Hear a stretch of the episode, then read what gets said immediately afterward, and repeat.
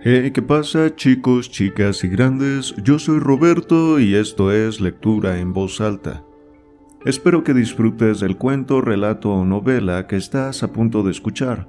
Sin embargo, también déjame invitarte a mi canal de YouTube donde hay muchos más títulos que en esta plataforma y donde también hago comentarios y análisis finales después de cada lectura. Sin nada más que agregar, ponte cómodo, cómoda y comencemos. Capítulo 6 Estuvimos considerando lo del reloj durante algún tiempo, pero no pudimos poner nada en claro. Griselda dijo que debería hacer otro esfuerzo más para contárselo al inspector Slack, pero yo no me sentía muy dispuesto a ello. El inspector se había mostrado terrible e innecesariamente desconsiderado. Yo esperaba el momento en que pudiera comunicárselo, desconcertándole, entonces, con suave tono de reproche, le diría Si me hubiera usted escuchado, inspector Slack. Esperaba que por lo menos me avisara antes de marcharse, pero con sorpresa supimos por Mary que se había ido antes de cerrar la puerta del gabinete y ordenar que nadie entrara en la habitación. Griselda sugirió que ella debería presentarse en Old Hall, Proud Hero estará muy apesadumbrada. Quizá pueda hacer algo por ella, dijo. Aprobé sinceramente el plan y partió hacia allá con instrucciones de telefonearme si creía que mi presencia podía servir de consuelo para las señoras. Seguidamente llamé por teléfono a los profesores de la escuela dominical, que debían venir a la vicaría a las siete y treinta para dar su clase semanal de preparación. Creí que en aquellas circunstancias sería mejor aplazar la clase. Dennis fue la primera persona que apareció en escena después de terminar su partido de tenis. El hecho de que se hubiera cometido un asesinato en la vicaría parecía producirle gran satisfacción. Es curioso vivir en el lugar en que se ha cometido un crimen, exclamó. Siempre he deseado encontrarme en parecida situación. ¿Por qué ha cerrado el gabinete la policía? ¿No podríamos abrirlo con otra llave? Me negué rotundamente a que tal cosa fuese siquiera intentada, y Denis hubo de desistir, aunque de mala gana. Después de sonsacarme cuanto pudo, salió al jardín en busca de huellas, diciendo alegremente que resultaba una suerte que el muerto fuese el viejo Proud Hero, a quien nadie quería. Su alegría me irritó, pero pensé que quizá yo era demasiado severo con el muchacho. A su edad una historia policíaca es lo mejor que existe en el mundo, y si en lugar de historia se trata de realidad con un cadáver en la propia casa, no es de extrañar que Dennis se sintiera en el séptimo cielo. La muerte tiene poca importancia para un chico de dieciséis años. Griselda regresó al cabo de una hora, había visto a Anne Proud Hero después que el detective le hubo dado la noticia. Al enterarse de que Mistress Proud Hero había visto por última vez a su marido en el pueblo alrededor de las seis menos cuarto y que ningún dato de interés podía facilitarle al inspector, salió de Old Hall diciendo que al día siguiente volvería para celebrar una entrevista más larga. Fue bastante decente a su manera, admitió Griselda a regañadientes. ¿Cómo recibió Mistress Proud Hero la noticia? Muy tranquilamente. Conservó su calma acostumbrada. No puedo imaginar a Anne Proud Hero presa de un ataque de histerismo, dije. Naturalmente fue un golpe terrible. No costaba mucho trabajo darse cuenta de ello. Me dio las gracias por mi visita y dijo que apreciaba mucho mis buenos deseos, pero que no había nada que yo pudiese hacer. ¿Y Letis? Estaba jugando al tenis y no había regresado a casa todavía. Se produjo un corto silencio. Su actitud era muy extraña, Len. Muy extraña, ciertamente, dijo Griselda. La súbita noticia, sugerí. Sí, supongo que sí, pero, sin embargo. Griselda frunció el ceño perpleja. No creo que fuera eso. No parecía tan apesadumbrada como. como aterrorizada. ¿Aterrorizada? Sí. Trataba de ocultarlo, pero en sus ojos había una mirada vigilante. Me pregunto si tendrá alguna idea acerca de la identidad del asesino. Preguntó varias veces si había algún sospechoso. ¿Lo preguntó? dije pensativamente. Sí, desde luego. Anne posee un maravilloso autodominio, pero no era difícil ver que estaba terriblemente trastornada, más de lo que yo hubiera creído, porque, después de todo, no me parece que estuviera muy enamorada de su esposo. Incluso creo que le detestaba. La muerte altera los sentimientos de las personas en algunas ocasiones, observé. Sí, supongo que sí. Denis entró satisfecho de sí mismo por haber encontrado la huella de un pie en uno de los macizos de flores. Estaba seguro de que la policía no la había descubierto y que era la clave del misterio. Pasé una noche agitada. Denis entró y salió de la casa varias veces antes del desayuno para estudiar los últimos acontecimientos, según dijo. Sin embargo, no fue él, sino Mary quien trajo la noticia sensacional de la mañana. Nos acabábamos de sentar a la mesa para desayunar cuando entró en el comedor con las mejillas sonrosadas y los ojos brillantes, dirigiéndose a nosotros con su acostumbrada falta de ceremonia. ¿Qué les parece? El panadero me lo acaba de contar. Han detenido al joven Mr. Redding. ¿Arrestado a Lawrence? exclamó Griselda. Es imposible. Debe tratarse de un absurdo error. No es ningún error, repuso Mary con exultante satisfacción. El propio Mr. Redding fue a la policía a entregarse. Fue anoche, a última hora. Entró, arrojó la pistola encima de la mesa y dijo Yo le maté. Así, tal como suena. Nos miró afirmando vigorosamente con la cabeza y se retiró, satisfecha de la sensación que su noticia había causado. Griselda y yo nos miramos. No es verdad, dijo Griselda. No puede serlo. ¿Tú tampoco crees que lo sea, Len? ¿No es así? preguntó sorprendida por mi silencio.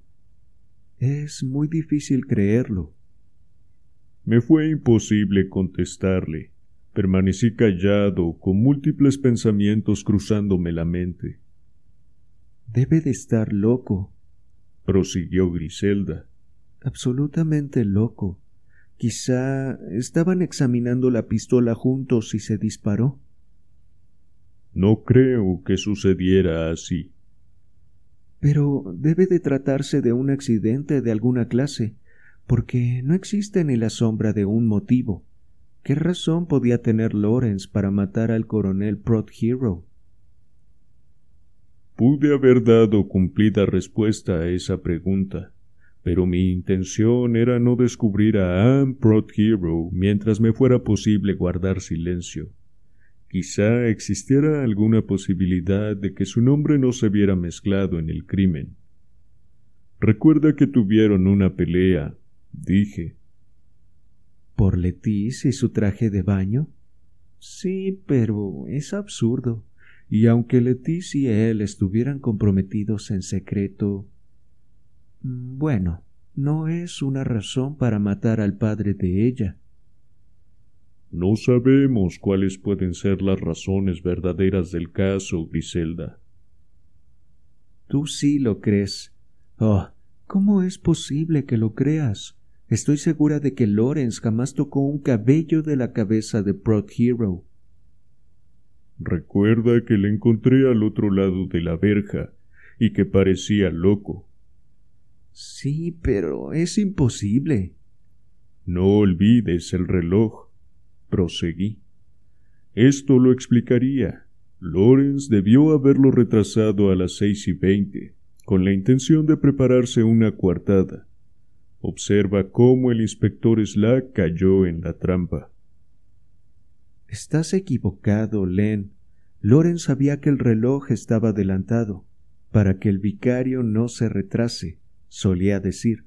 Lorenz jamás hubiera cometido el error de ponerlo a las seis y veintidós. Más bien hubiese adelantado las manecillas, quizá a las siete menos cuarto.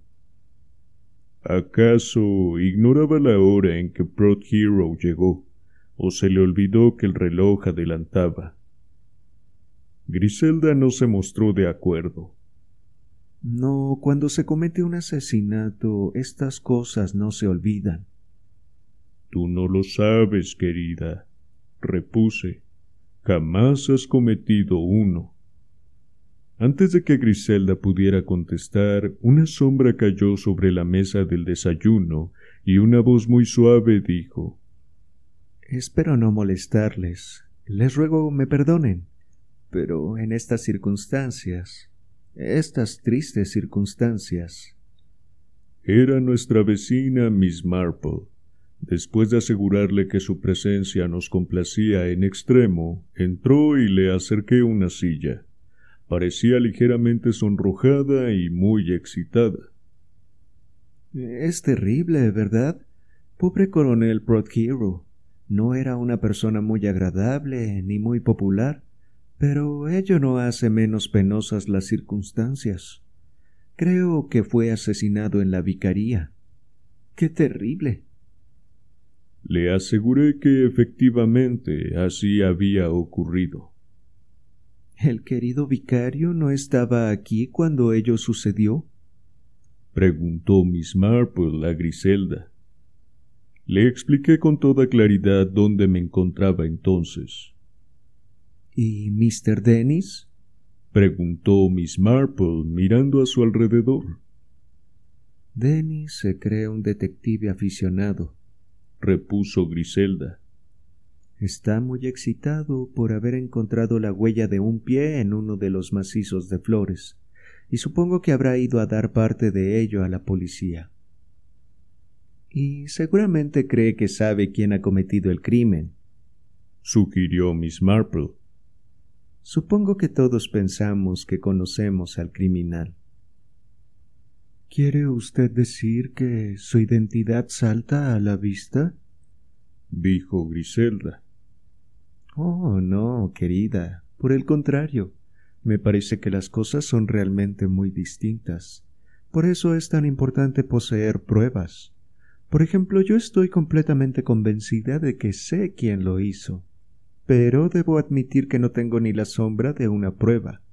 Tiene una que ser muy cuidadosa en estas circunstancias. Me propuse hacerlo en extremo con el inspector Slack. Mandó decir que vendría a verme esta mañana, pero hace poco que ha telefoneado diciendo que no será necesario molestarme. Debe ser debido al arresto, dije. ¿El arresto? Miss Marple se inclinó hacia mí con las mejillas arreboladas de excitación. Ignoraba que se hubiera practicado una detención. Sucede en tan contadas ocasiones que Miss Marple esté menos informada que uno, que yo había dado por descontado que conocía los últimos sucesos al dedillo. Sí, han detenido a Lawrence Redding. Miss Marple pareció muy sorprendida. ¿Lawrence Redding? preguntó incrédula. Yo hubiera creído Griselda la interrumpió con vehemencia. Ni siquiera ahora puedo creerlo, a pesar de que haya confesado. ¿Confesado? dijo Miss Marple. ¿Dice usted que ha confesado? Oh, querida, he estado divagando. Sí, divagando. No puedo menos que creer que la muerte fue debida a un accidente, insistió Griselda. ¿No lo crees tú así, Len? Quiero decir que su presentación espontánea a la policía sugiere algo por el estilo. Miss Marple se inclinó hacia adelante. ¿Dice usted que se presentó espontáneamente? Sí. Oh, suspiró Miss Marple. Estoy tan contenta, tan contenta. La miré sorprendido. La conciencia debía remorderle, dijo. ¿Remorderle? Miss Marple parecía estar muy sorprendida. Pero, querido vicario, no irá usted a creer que es culpable, ¿verdad? Me tocó el turno de sorprenderme. Pero, puesto que ha confesado. Exactamente. Ello precisamente prueba que no tuvo nada que ver con el asesinato. No lo comprendo, repuse. No comprendo la razón de acusarse de un asesinato que no ha cometido. ¿Por qué había de hacerlo? ¿Qué motivo le impulsó? Hay uno, desde luego, comentó Miss Marple. Siempre hay un motivo, ¿verdad? Los jóvenes de hoy son tan impulsivos y están siempre enteramente dispuestos a creer lo peor. Se volvió a Griselda. ¿No está usted de acuerdo conmigo, querida? No lo sé, repuso mi esposa. Es difícil saber exactamente qué pensar.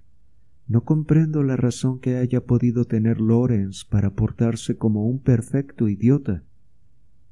Si hubieran ustedes visto su cara anoche, empecé a decir. Cuéntenoslo, pidió Miss Marple. Describí mi llegada a casa. Miss Marple escuchó con reconcentrada atención.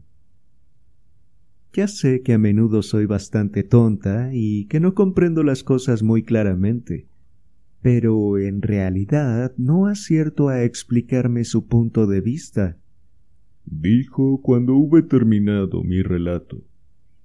Me parece que cuando un hombre decide quitarle la vida a alguien, no se lamenta después de su crimen. Sería una acción premeditada y cometida a sangre fría y aunque el asesino se encontrara algo nervioso y posiblemente cometiera algún pequeño error, no creo que estuviera presa de un estado de excitación como el descrito por usted. Es algo difícil ponerse uno en el lugar del asesino. Pero no puedo, en verdad, imaginarme a mí misma en tal estado. Desconocemos las circunstancias, arguí. Quizá hubo una discusión y el disparo fue hecho en un momento de excitación, y Loren se sintió después arrepentido. Esto es lo que me gustaría pensar que sucedió. Ya lo sé, querido Mr. Clement, pero hay muchas maneras de mirar las cosas, a pesar de lo cual uno debe atenerse a la realidad. ¿No es así? Y no me parece que los hechos justifiquen su interpretación de ellos. Su cocinera afirmó claramente que Mr. Redding permaneció solo un par de minutos en la casa, lo que no es suficiente tiempo para una discusión como la que usted sugiere. Además, tengo entendido que el coronel murió cuando estaba escribiendo, de un tiro que le dispararon en la cabeza, por la espalda. Por lo menos esto es lo que mi sirvienta me ha dicho a grandes rasgos. Así fue, afirmó Griselda. Parece que estaba escribiendo una nota diciendo que no podía esperar más tiempo. Dicha nota estaba fechada a las seis y veinte, y el reloj de sobremesa aparecía volcado, habiéndose parado a las seis y veintidós. Y esto es precisamente lo que nos extraña tanto a Len y a mí y seguidamente explicó nuestra costumbre de tener aquel reloj adelantado un cuarto de hora. Es muy curioso, murmuró Miss Marple. Pero la nota me parece más curiosa aún. Quiero decir. Calló y miró a su alrededor. Letty's Proud Hero se hallaba junto a la puerta ventana. Buenos días, dijo, entrando y acompañando sus palabras con una inclinación de cabeza. Se dejó caer en su sillón. Han detenido a Lawrence, añadió, hablando con más animación que de costumbre. Sí, repuso Griselda. Nos ha sorprendido mucho. Jamás creí que alguien fuera capaz de matar a mi padre. Siguió diciendo Letis. Claramente se veía que estaba orgullosa de no dejar traslucir su pena o emoción. Estoy segura de que muchas personas deseaban su muerte, y hubo momentos en que yo misma le hubiera quitado la vida. ¿Quiere usted tomar algo, Letis? preguntó Griselda. No, gracias. Solo vine a ver si me había dejado mi boina aquí, mi boina amarilla. Creo que debí dejarla en el gabinete el otro día. En ese caso aún debe de estar aquí, repuso Griselda. Mari nunca limpia. Iré a verlo, replicó Letis levantándose. Siento causarles esta molestia, pero creo que he perdido ya todas mis boinas y sombreros. Temo que no podrá usted entrar en el gabinete, dije. El inspector Slack ha cerrado la habitación.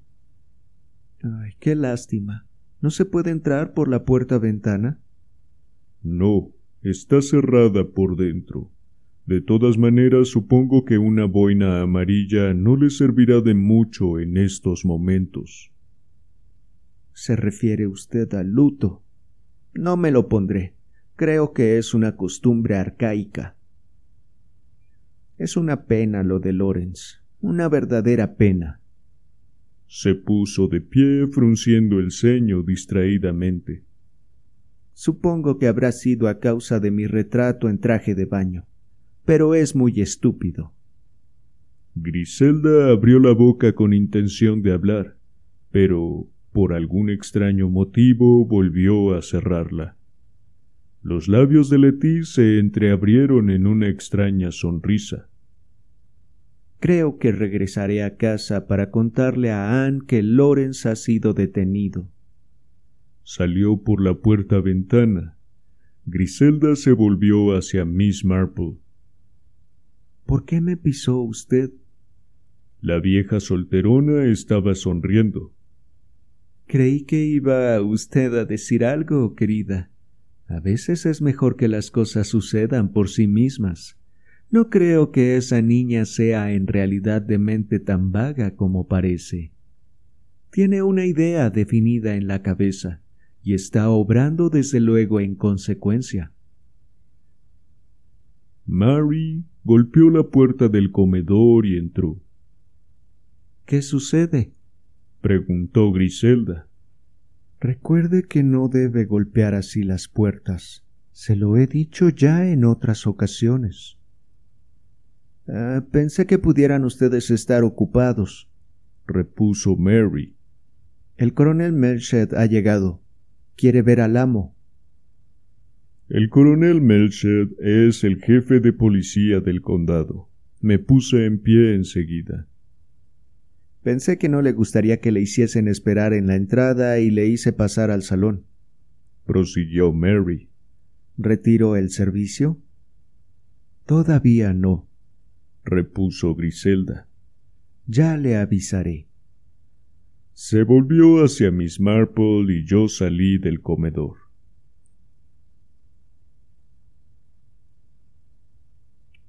Capítulo 7 El coronel Melched es un hombre pequeño y delgado que acostumbra a resoplar súbita e inesperadamente. Su cabello es rojizo y sus ojos azules son vivos y brillantes. Buenos días, vicario, dijo. Feo asunto, ¿verdad? Pobre Prot Hero. No es que fuera amigo mío, por cierto. Creo que nadie le apreciaba. Su muerte le habrá causado a usted muchos inconvenientes, supongo. Espero que su esposa lo haya tomado con calma. Repuse que Griselda no estaba más excitada de lo normal. Mejor. Es muy desagradable que sucedan cosas así en la casa de uno. Debo admitir que me ha sorprendido el joven Redding haciendo tal cosa. No se ha preocupado por los sentimientos de los demás. Me invadió un loco deseo de reír, pero Evidentemente el coronel Melcher no veía nada extraño en la idea de que un asesino debiera tener en cuenta los sentimientos de la gente. Debo admitir que me sorprendí cuando me informaron que fue a la comisaría a entregarse, prosiguió el coronel Melcher dejándose caer en una silla. ¿Cómo ocurrió? Anoche, alrededor de las diez, se presentó tiró la pistola encima de la mesa y dijo Yo le maté. Así, tal como suena. ¿Qué motivo alegó? Ninguno. Se le previno naturalmente que sus palabras podrían ser empleadas contra él, pero se limitó a reír. Dijo que había venido a verle a usted y que encontró a Prot Hero. Discutieron y le mató. Se niega a manifestar el motivo de la querella. Oiga, Clement, de usted para mí. ¿Sabe usted algo de ello? ¿Ha oído rumores de que se le había prohibido la entrada en Old Hall? ¿Por qué? ¿Sedujo quizás a la hija? Queremos evitar mezclarla en la encuesta en cuanto sea posible. ¿Fue ese el motivo? No, repuse. Puede usted creer que fue algo completamente distinto, pero nada más puedo decirle en este momento. Asintió con la cabeza y se levantó. Prefiero que sea así. La gente habla mucho. Hay demasiadas mujeres en esta parte del mundo. Debo irme. He de ver a Haydock. Salió a visitar a un enfermo, pero ya debe de estar de regreso. No me importa decirle que me apena lo de Redding. Siempre le creí un buen muchacho. Quizá los abogados encuentren una buena base para su defensa. Debo irme. ¿Quiere acompañarme? Dije que sí y salimos juntos. La casa de Haydock estaba al lado de la mía. Su criada dijo que el doctor acababa de regresar y nos hizo pasar al comedor, donde Haydock se disponía a engullir un plato de huevos con jamón. Me saludó con una amable inclinación de cabeza. Siento no haber estado en casa antes, dijo. Se trataba de un caso grave. He permanecido levantado la mayor parte de la noche a causa del asesinato. He extraído la bala. Puso una cajita encima de la mesa. Melchett la examinó. ¿Calibre 25? Haydock asintió. Reservaré los detalles técnicos para la encuesta, dijo. Cuanto necesita usted saber por ahora es que la muerte fue instantánea. Muchacho estúpido. ¿Por qué lo haría? A propósito, es extraño que nadie oyera el disparo. Me sorprende de veras. Sí, asintió Melcher. Es realmente sorprendente. La ventana de la oficina da al otro lado de la casa, dije. Con la puerta del estudio cerrada y cerradas también las de la despensa y de la cocina, no me extraña que nadie lo oyera. La cocinera estaba sola en casa. De todas maneras, insistió Melchet. Es raro. Me pregunto si la vieja Miss Marple lo oiría. La ventana del gabinete estaba abierta. Quizás sí, dijo Haydock. No lo creo, afirmé. Hace poco rato estuvo en la vicaría y no habló de ello. No hubiera dejado de mencionarlo en caso contrario. ¿Acaso oyó el disparo, pero no le dio importancia? Pudo pensar que era producido por el escape de un coche. Me llamó la atención que Haydock estuviera tan jovial y de buen humor aquella mañana. Tenía el aspecto de una persona que trata de reprimir un desacostumbrado buen humor. ¿No han pensado ustedes en un silenciador? añadió. Eso solucionaría el asunto. Nadie hubiera podido oír el disparo. Melchett negó con la cabeza. Slack no encontró ninguno. Se lo preguntó a Redding, pero éste pareció no saber de qué le hablaban, y negó rotundamente haber empleado uno. Supongo que podemos creer sus palabras. Sí, claro que sí. Condenado muchacho.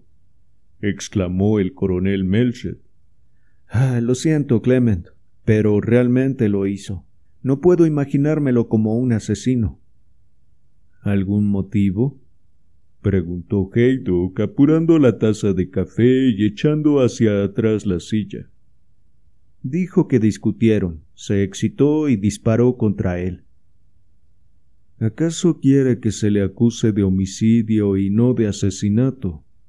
observó el médico meneando la cabeza. No hubo ninguna discusión. No creo que tuvieran tiempo de discutir, dije recordando las palabras de Miss Marple.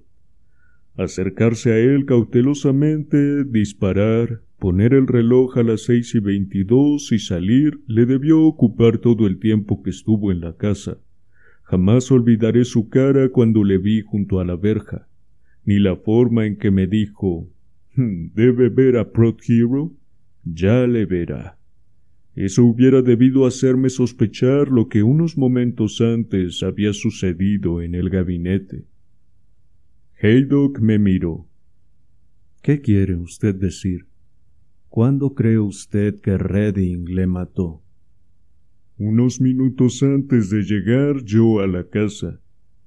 Imposible, totalmente imposible. Hacía mucho más tiempo que había muerto. Pero usted dijo que media hora era solamente un cálculo aproximado, dijo el coronel Melchet. Media hora, treinta y cinco minutos, veinticinco acaso, pero no menos. De lo contrario, el cuerpo hubiera estado aún caliente cuando yo llegué. Nos miramos asombrados. La cara de Heido cambió de color. Me pregunté a qué se debería. Pero, amigo Haydock, repuso el coronel. Redding admite haberlo matado a las siete menos cuarto. Haydock se puso en pie. Les digo que es imposible, exclamó. Si Redding afirma que mató a Prod Hero a las siete menos cuarto, miente. Soy médico y sé lo que digo. La sangre había empezado a coagularse. Si Redding miente, empezó a decir Melchet, cayó y meneó la cabeza dubitativamente.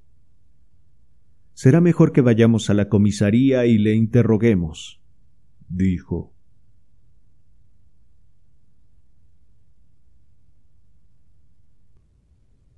Capítulo 8 Caminábamos en silencio hacia la comisaría Haydock acortó el paso y me dijo en voz baja No me gusta el aspecto que toman las cosas. No me gusta.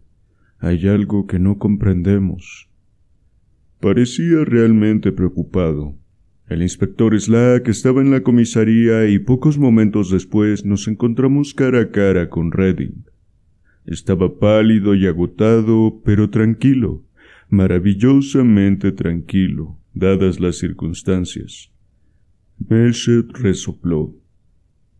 Mire, Redding, dijo. Tengo entendido que ha hecho usted una declaración al inspector Slack. Dice que fue a la vicaría aproximadamente a las siete menos cuarto. Encontró allí a Prot Hero, discutió con él, le mató y salió de la casa. Sí. Voy a hacerle algunas preguntas. Ya ha sido advertido de que no está obligado a contestar. Su abogado ha... Lawrence le interrumpió. Nada tengo que ocultar. Yo maté a Prot Hero. Sí, dijo Melchet resoplando. ¿Cómo fue que tenía una pistola? La llevaba en el bolsillo. Hmm, ¿También cuando fue a la vicaría? Sí. ¿Por qué? Siempre la llevaba. Había vuelto a vacilar antes de contestar y tuve la certeza de que no decía la verdad. ¿Para qué retrasó usted el reloj? ¿El reloj? Pareció asombrado. Sí, las manecillas señalaban las seis y veintidós. Una expresión de temor se retrató en su cara. Oh, sí, Ah, sí, yo, yo lo retrasé. Haydock habló súbitamente. ¿Dónde disparó contra el coronel Prothero?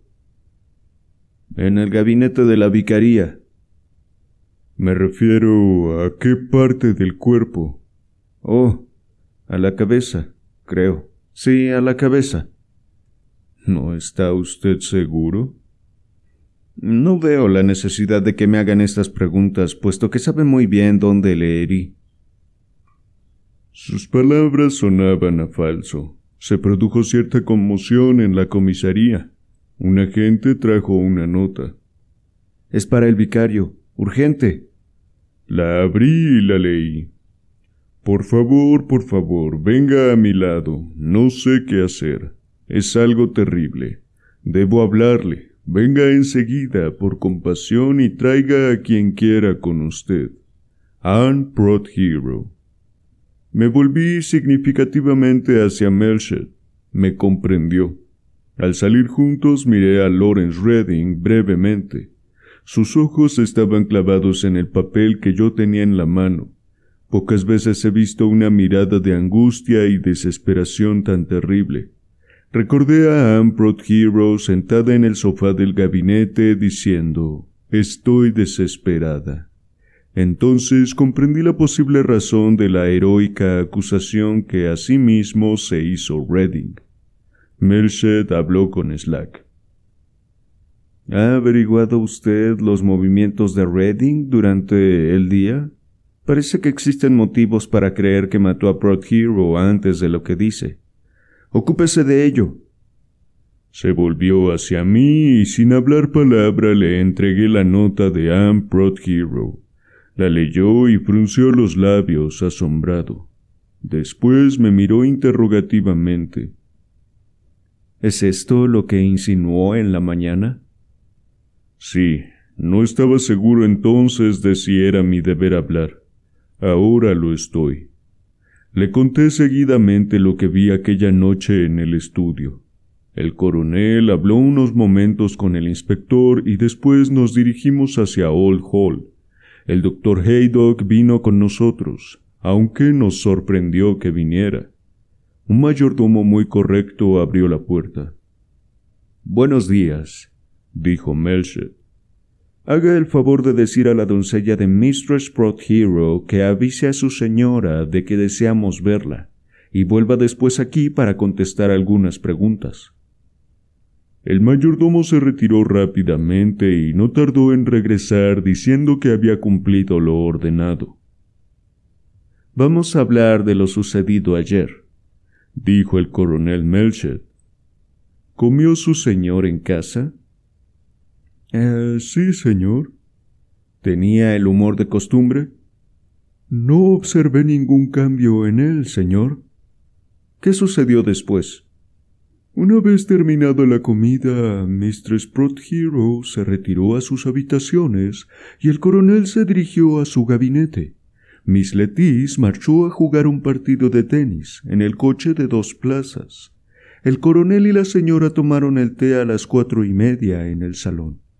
Pidieron el coche para las cinco y media para ir al pueblo.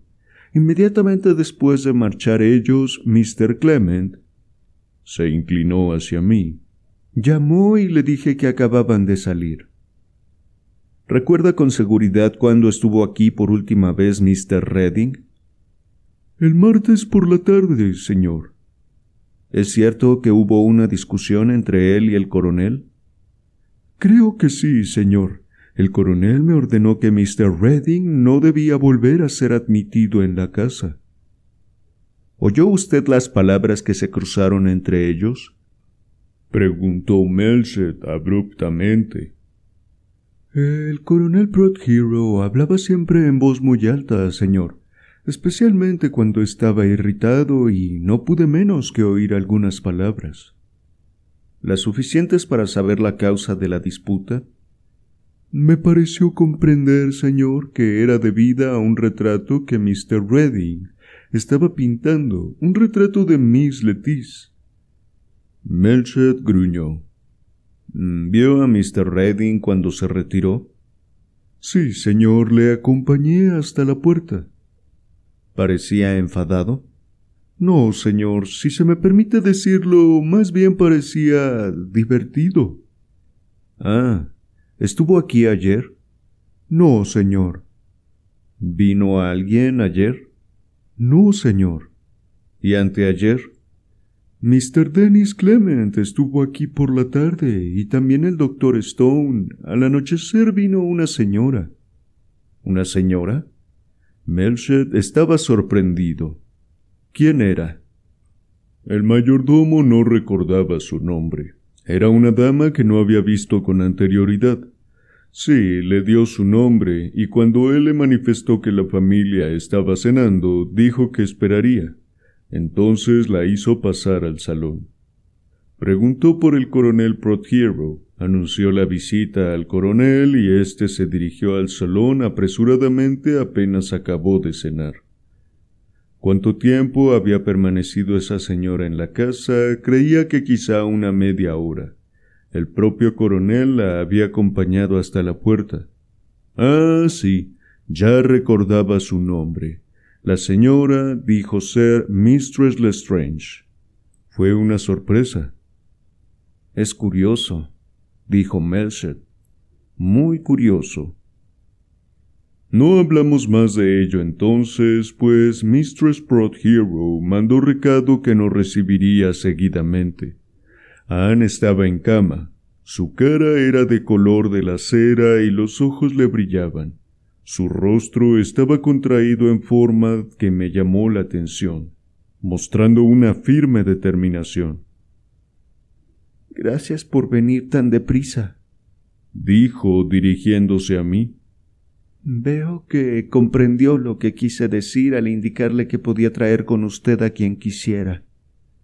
Hizo una pausa. Es mejor ir directamente al asunto, ¿no es verdad? Sonrió extrañamente. Supongo que es usted la persona a quien debo decírselo, coronel Melchet. Yo maté a mi marido, se lo aseguro. Mi querida Mistress Hero, reprochó Melchet gentilmente. Oh, es cierto. Supongo que lo he dicho muy abruptamente, pero no acostumbro a excitarme por nada. Le he odiado durante tanto tiempo y ayer no pude contenerme y le maté. Se reclinó en la almohada y cerró los ojos. Eso es todo. Supongo que me detendrá y me llevará a la cárcel. Me levantaré tan pronto como pueda. Por el momento me siento bastante enferma. ¿Sabe usted, Mistress Hero, que Mr. Lawrence Redding se ha acusado a sí mismo de haber cometido el asesinato? Anne abrió los ojos y asintió. Lo sé. Está muy enamorado de mí. Su gesto es muy noble, pero no por ello es menos tonto. ¿Sabía él que fue usted quien cometió el crimen? Sí. ¿Cómo lo supo? Amprot Hero vaciló. ¿Se lo dijo usted? Siguió vacilando. Por fin pareció decidirse. Sí, se lo dije. Encogió los hombros con un movimiento de irritación. ¿No pueden irse ahora? Ya se lo he dicho. No quiero seguir hablando de ello. ¿De dónde sacó usted la pistola, Mistress Hero? Eh, ¿La pistola? Oh, era la de mi marido. La encontré en el cajón de su tocador. Comprendo. ¿La llevó consigo a la vicaría? Sí, sabía que estaría allí. ¿A qué hora fue? Debe haber sido después de las seis. Las seis y cuarto o las seis y veinte. ¿Cogió usted la pistola pensando matar a su esposo? No. Yo. yo la quería para mí misma. Comprendo. Pero fue usted a la vicaría. Sí, me acerqué a la puerta ventana. No se oía a nadie. Miré, vi a mi marido. Algo se apoderó de mí y disparé. ¿Y después? Después, oh, después me fui. A decirle a Mistress Redding lo que acababa de hacer. Volví a observar la vacilación de su voz antes de hablar. Sí. ¿La vio alguien entrar o salir de la vicaría? No. Oh, sí. La vieja Miss Marple. Hablé con ella unos momentos. Estaba en su jardín. Se agitó inquieta en la almohada. ¿No es bastante ya? Se lo he dicho todo. ¿Por qué siguen molestándome? El doctor Haydock le tomó el pulso. Permaneceré a su lado, nos dijo en un susurro. Mientras toman las disposiciones necesarias, podría cometer algún acto desesperado. Melchett asintió. Salimos de la habitación y bajamos la escalera. Vi a un hombre delgado y de aspecto cadavérico salir de la habitación antigua e impulsivamente volví a subir la escalera. ¿Es usted el criado del coronel Prothero? El hombre pareció sorprendido. Eh, sí, señor. ¿Sabe usted si su difunto señor tenía una pistola en alguna parte? Eh, no, señor. ¿No podría haber tenido una en el cajón de su tocador? Haga memoria. El criado movió la cabeza. Estoy completamente seguro de que no tenía ninguna, señor. De lo contrario, yo la hubiera visto. Bajó nuevamente la escalera. Mr. Sprout Hero había mentido acerca de la pistola. ¿Por qué?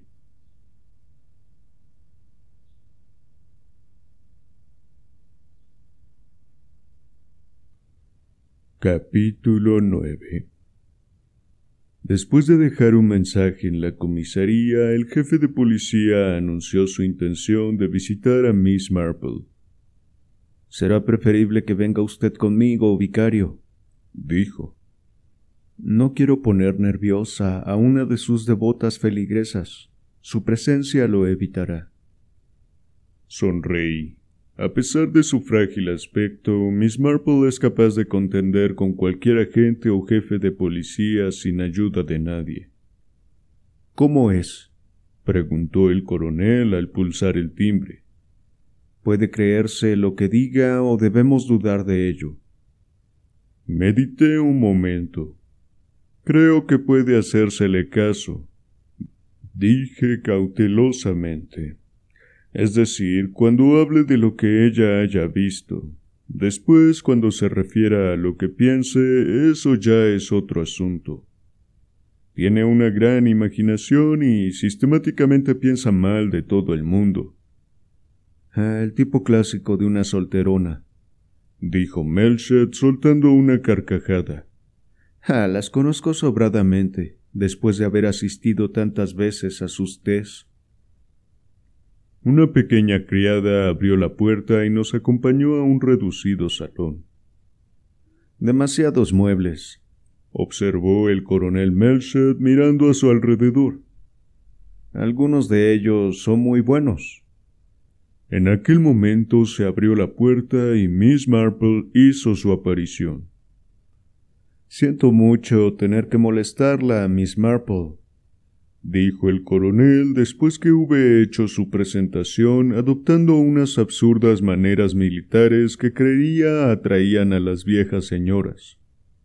No tengo más remedio que cumplir con mi deber. Ah, desde luego, desde luego, repuso Miss Marple. Comprendo perfectamente. ¿No quieren ustedes sentarse? ¿Puedo ofrecerles una copita de licor con cerezas? Lo hago yo misma con una receta que me dejó mi abuela. Muchísimas gracias, Miss Marple. Es usted muy amable, pero no acostumbro a tomar nada antes de comer. Ahora quisiera hablarle de ese desgraciado asunto, muy desgraciado, por cierto. Estoy seguro de que todos lo deploramos. Parece que, debido a la situación de su casa y jardín, Quizá puede usted decirnos algo que nos convenga saber de lo sucedido ayer por la tarde. En realidad, ayer estuve en el jardín desde las cinco de la tarde y, naturalmente, desde allí es imposible dejar de ver lo que sucede en la casa vecina. Creo, Miss Marple, que Mr. Sprott Hero pasó por aquí ayer por la tarde. Sí, señor. Hablé con ella y admiró mis rosas. ¿Puede usted decirnos a qué hora fue? Creo que era un minuto o dos después de las seis y cuarto.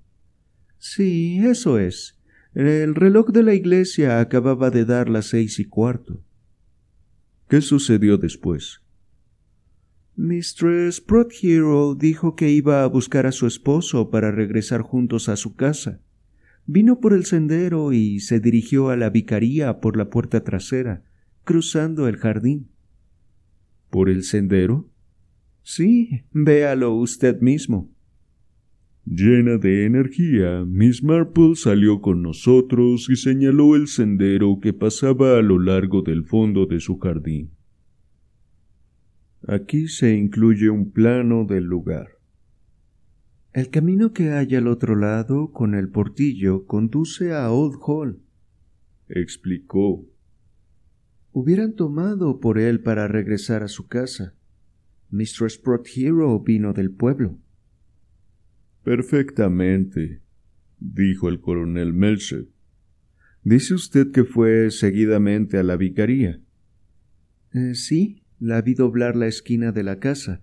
Supongo que el coronel no debía encontrarse todavía allí, pues regresó inmediatamente y se dirigió al estudio aquel edificio del fondo. El vicario permitía a Mr. Redding utilizarlo como estudio. Comprendo. ¿Oyó usted un tiro, Miss Marple? No entonces, repuso Miss Marple. ¿Lo oyó usted en otro momento? Eh, sí, parecía haber sido disparado en los bosques, unos cinco o diez minutos más tarde. Creo que fue en los bosques. No pudo haber sido. Seguramente no fue. Se detuvo llena de excitación. Sí, sí, ya llegaremos a eso después, dijo Melched. Haga el favor de seguir en su relato. ¿Fue Mr. Sprott Hero al estudio? Eh, sí, entró y esperó. Algo después llegó Mr. Redding, que venía del pueblo. Llegó a la vicaría, miró a su alrededor. ¿Y la vio a usted, Miss Marple? No, no me vio, repuso Miss Marple sonrojándose ligeramente. Porque en aquel mismo momento yo me estaba inclinando para arreglar mis flores. Entró en el jardín y se dirigió directamente al estudio. Se acercó a la casa. No, señor. Fue al estudio y Mistress Hero salió a recibirle a la puerta, y después entraron juntos. El silencio de Miss Marple estaba lleno de elocuencia. Quizá posaba para él, sugerí. Puede ser, dijo Miss Marple. ¿A qué hora salieron? unos diez minutos después. ¿Qué hora sería entonces?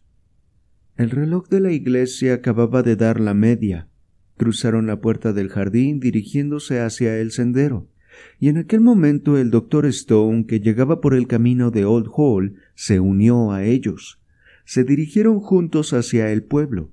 Al fin del sendero se les juntó alguien, que creo era Miss Cram, Supongo que debió ser ella, pues sus faldas eran muy cortas. Debe usted poseer una vista magnífica, Miss Marple, si puede ver claramente a tal distancia. Estaba observando un pájaro, repuso Miss Marple. Creo que era un reyesuelo de cresta dorada. Le estaba contemplando con los prismáticos y así fue como casualmente vi a Miss Cram si como creo se trataba de esa señorita, unirse a ellos. Puesto que es usted tan buena observadora, Miss Marple, prosiguió el coronel Melchett, ¿puede decirme qué expresión tenía Mr. Sprott Hero y Mr. Redding cuando pasaron por el sendero? Sonreían y hablaban, contestó Miss Marple. Parecían muy felices de estar juntos, si comprende usted lo que quiero decir. ¿No tenía aspecto disgustado o molesto? Oh, no, todo lo contrario. Muy raro, gruñó el coronel. Hay algo extremadamente raro en este dichoso asunto. Las palabras que Miss Marple pronunció a continuación plácidamente nos dejaron en suspenso. ¿Se ha acusado ahora a Mr. Sprott Hero de haber cometido el asesinato? ¿Cómo se le ha ocurrido tal cosa a Miss Marple? preguntó el coronel Melcher asombrado. Me pareció posible que ello sucediera, repuso. Creo que también la querida Letis lo pensaba. Es una muchacha muy inteligente, aunque temo que no sea siempre muy escrupulosa.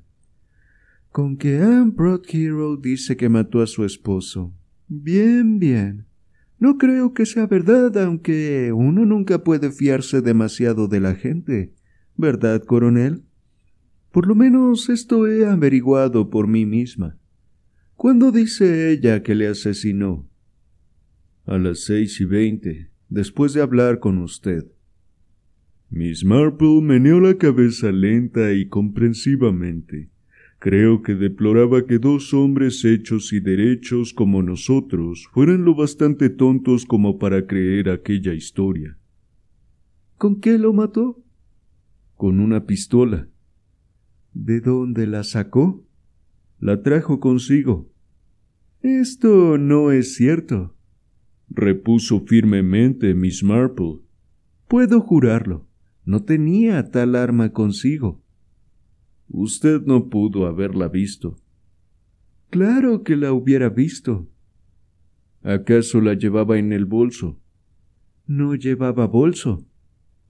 Pudo haberla escondido entre sus vestidos. Miss Marple le miró con pena y burla.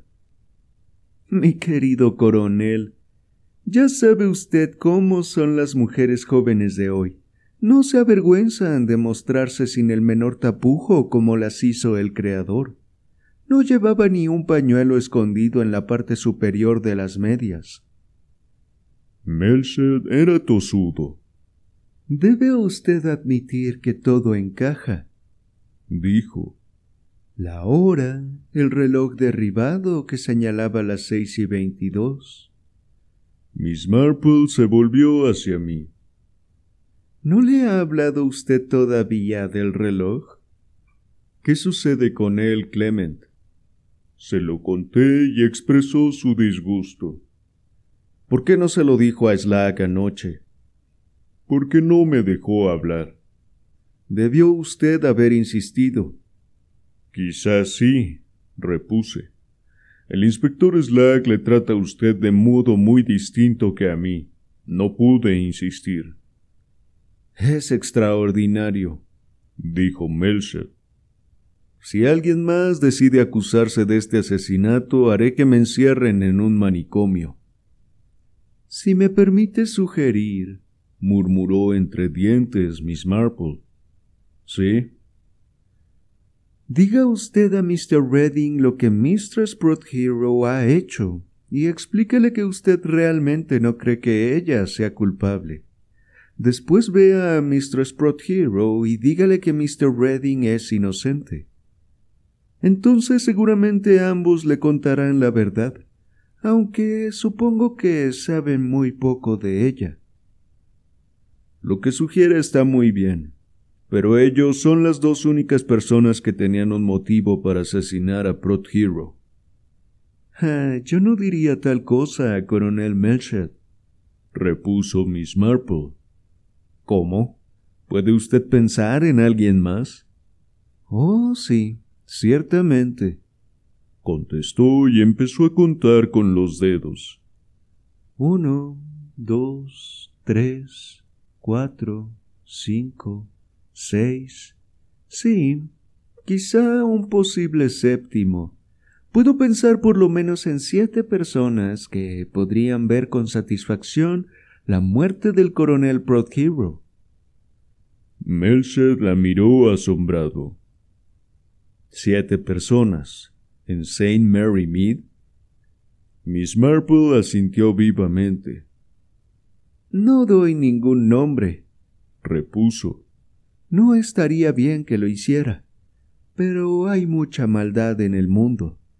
Un soldado digno y honorable como usted no sabe tales cosas, coronel Melcher. Creí que al jefe de policía le iba a dar un ataque de apoplejía.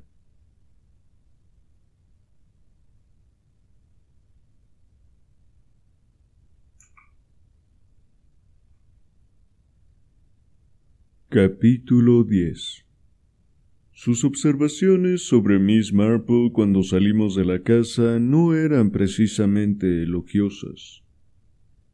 Creo que esa solterona chismosa supone que sabe cuánto vale la pena saber. A lo mejor no ha salido nunca de este pueblo. ¿Qué puede ella saber de la vida? Dije que aunque seguramente Miss Marple no sabía nada de la vida con B mayúscula, estaba al corriente de cuanto sucedía en St. Mary Mead. Melchett lo admitió a regañadientes. Era un testigo muy importante, especialmente para Mistress Prothero. Supongo que debemos creer cuanto ha dicho. ¿No opina usted así? Sí, sí. Miss Marple asegura que no llevaba ninguna pistola. ¿Esté usted seguro de que es así? repuse. Si hubiera existido la menor posibilidad de que la hubiese llevado encima, Miss Marple lo habría descubierto. Mm, cierto es. Vamos ahora a echar un vistazo al estudio. El llamado estudio era un barracón con una claraboya. No había ventanas y la puerta era el único medio de entrada o salida. Después de examinarlo, Melched anunció su intención de visitar la vicaría acompañado del inspector. Cuando entré por la puerta principal, un murmullo de voces llegó hasta mí. Abrí la puerta de la sala de estar. Miss Gladys Graham se hallaba sentada en el sofá junto a Griselda, hablando animadamente. Sus piernas enfundadas en brillantes medias rosadas estaban cruzadas y tuve oportunidad de ver el color de sus ligas. Hola, Len, dijo Griselda. Buenos días, Mr. Clement, dijo Miss Graham. ¿No le parece terrible lo sucedido al coronel? Pobre señor. Miss Graham, observó mi esposa, ha venido bondadosamente para ofrecerse a ayudarnos con las muchachas exploradoras. El domingo pasado pedimos ayudantes en la iglesia, ¿recuerdas? Sí, lo recordaba, y estaba convencido además, al igual que Griselda, de que jamás se le hubiera ocurrido a Miss Graham la idea de ofrecernos su ayuda de no haber tenido lugar aquel horrible suceso en la vicaría. Estaba diciendo a Mistress Clement, prosiguió Miss Graham, que se me paralizó el corazón cuando oí la noticia. ¿Un asesinato? me dije. Y en un pueblo tan tranquilo como este. Y después, cuando me enteré de que se trataba del coronel Hero, no podía creerlo. No parecía hombre para ser asesinado.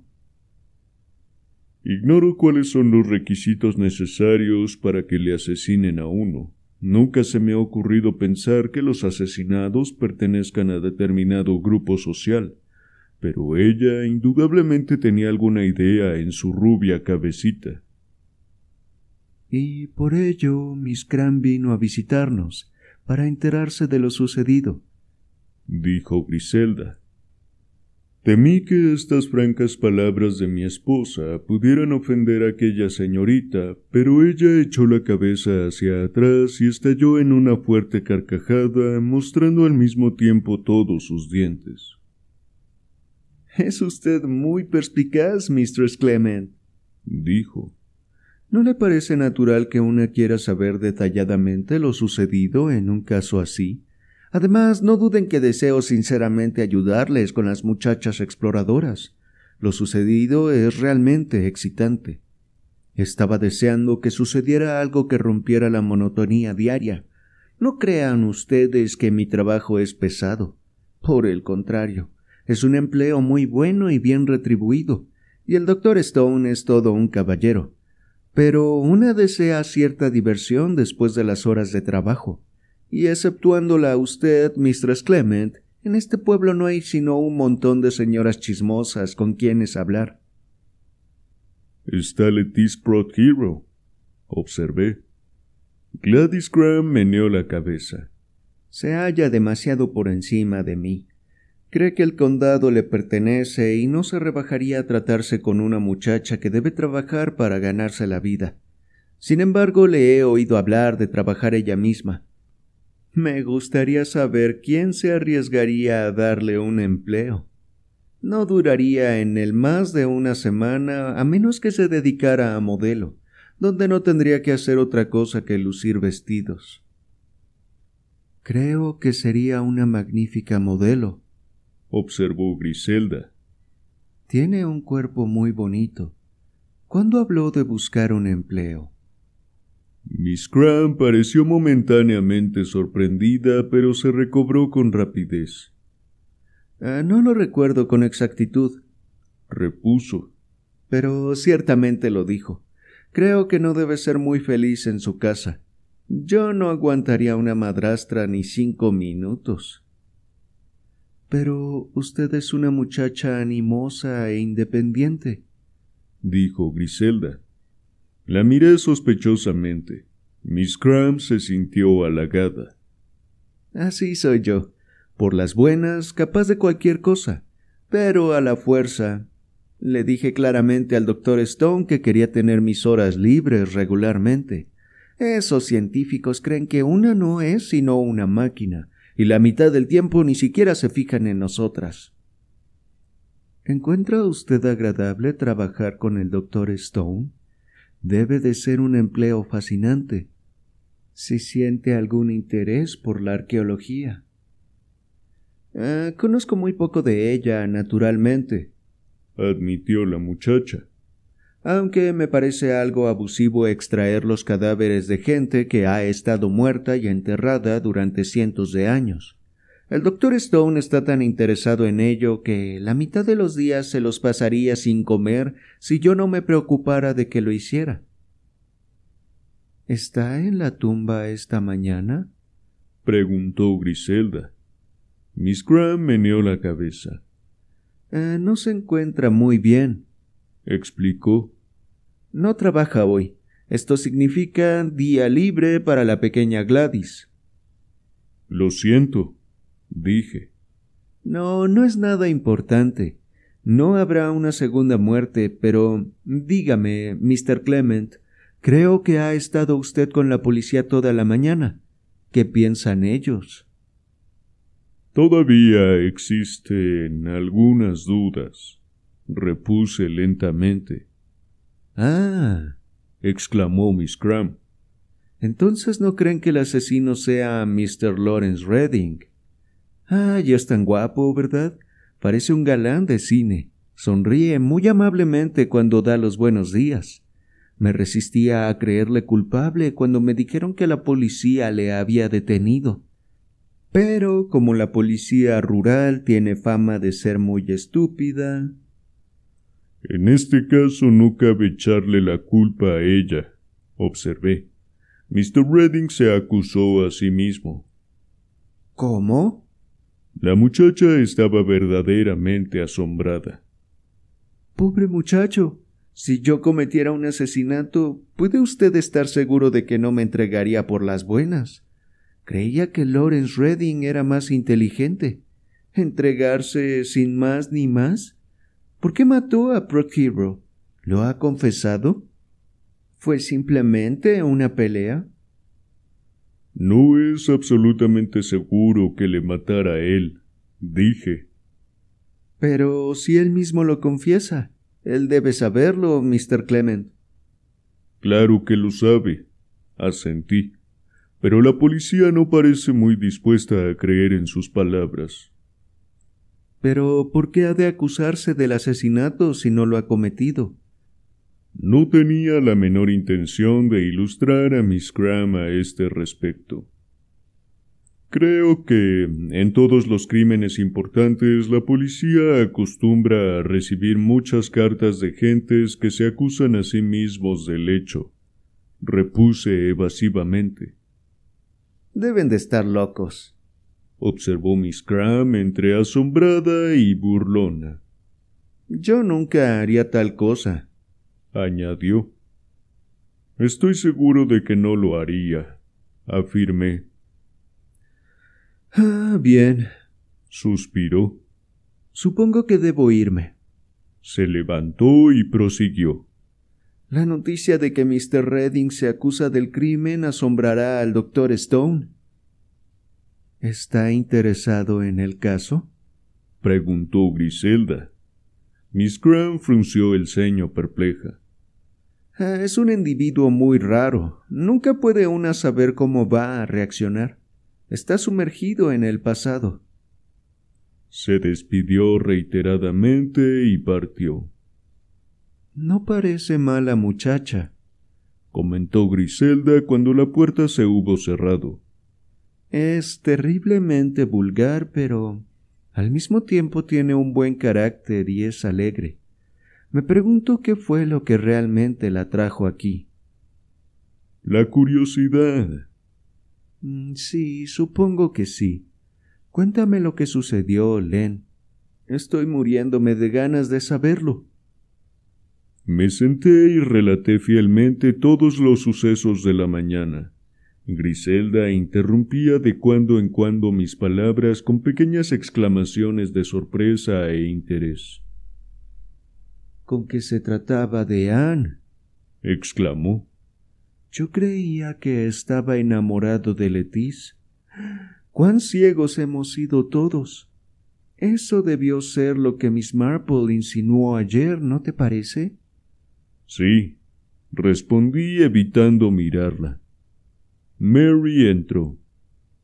Hay un par de señores. Dicen que son periodistas. ¿Quiere verlos? No, repuse. Ciertamente no. Dígales que vayan a ver al inspector Slack en la comisaría. Mary asintió. Cuando se haya librado de ellos, añadí, vuelva, quiero preguntarle algo. Tardó unos minutos en regresar. Me costó conseguir que se marchasen, dijo. Insistían en hablar con usted. Jamás he visto gente tan terca. Supongo que volverán a insistir, repuse. Vamos a ver, Mary. ¿Está usted segura de no haber oído el disparo ayer por la tarde? ¿El disparo? Ah, no, claro que no. Si lo hubiera oído, habría ido a ver qué sucedía. Sí, pero. Recordaba la declaración de Miss Marple acerca de un disparo en el bosque. Cambié la forma de la pregunta. ¿Oyó algún otro tiro en el bosque, por ejemplo? Oh, eso. Hizo una pausa. Sí, me parece que sí. No varios, sino solo uno. Sonó bastante extraño. Exactamente, dije. ¿A qué hora? Mm, la hora. Sí, la hora. No lo sé, después del té, pero no sé exactamente cuándo. ¿No puede dar una contestación más concreta? No, tengo trabajo y no puedo pasarme el día mirando relojes, lo que tampoco serviría de nada porque el despertador atrasa tres cuartos de hora al día. Con tanto ponerlo a la hora no sé qué hora es. Quizás sea esta la razón de que nuestras comidas no se sirvan nunca a tiempo. Algunas veces se atrasan y otras están listas inesperadamente. Nunca lo sabremos. ¿Fue mucho antes de que viniera Mr. Redding? No mucho, quizá diez minutos o un cuarto de hora, pero no más. Asentí con la cabeza satisfecho. ¿Eso es todo? Preguntó Mary. Porque tengo la carne en el horno y el budín está hirviendo. Puede usted retirarse, Mary. Salió de la habitación y me volví a Griselda. ¿Será muy difícil enseñar a Mary a decir señor y señora? Ay, se lo he dicho muchas veces. Parece olvidarlo. Recuerda que es una muchacha rústica. Sí, es cierto, pero el rusticismo puede corregirse. Además, creo que debiera aprender a cocinar mejor. No estoy de acuerdo contigo, repuso Griselda. Sabes muy bien que no podemos pagar una buena cocinera. Si la enseñamos, se irá a otra parte, donde le pagarán mejor salario. Pero mientras no sepa guisar y sus modales sean tan bruscos, podemos estar seguros de que nadie intentará quitárnosla. Observé que el sistema que mi esposa empleaba para dirigir la casa no carecía de fundamento, como pensara antes.